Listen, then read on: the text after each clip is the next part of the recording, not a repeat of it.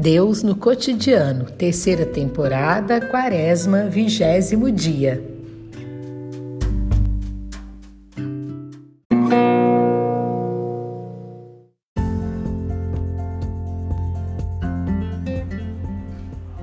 Seja feita a vossa vontade.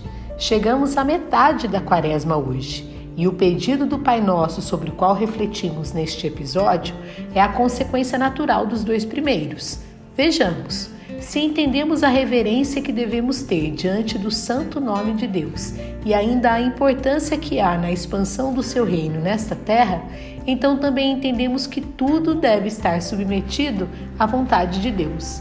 É a vontade dele que deve prevalecer, não a nossa. Conscientes disso, até nosso relacionamento com Deus precisa de um novo foco. Nossos pedidos a Ele devem passar por este filtro. Deus tem planos maravilhosos para a vida de cada um de nós e nós precisamos confiar nossa vida a Ele. O exemplo de Maria precisa ser um norte para nós. Mas, como Santo Agostinho ensinou, Deus não quer a nossa salvação sem a nossa cooperação. Estamos colaborando com a realização dos planos dele para nós, como fez Nossa Senhora? Estamos fazendo uma escuta ativa da Sua palavra?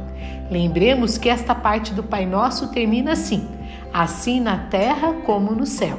Este trecho, porém, não se refere apenas ao terceiro pedido, de que seja feita a vossa vontade, assim na terra como no céu, mas se refere também a santificado seja o vosso nome, assim na terra como no céu.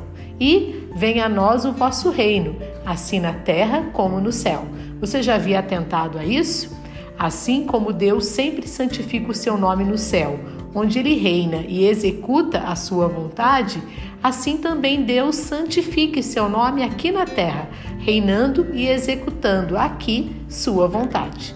Que céu e terra se unam para que aconteça o reino de Deus de maneira completa em todo o universo.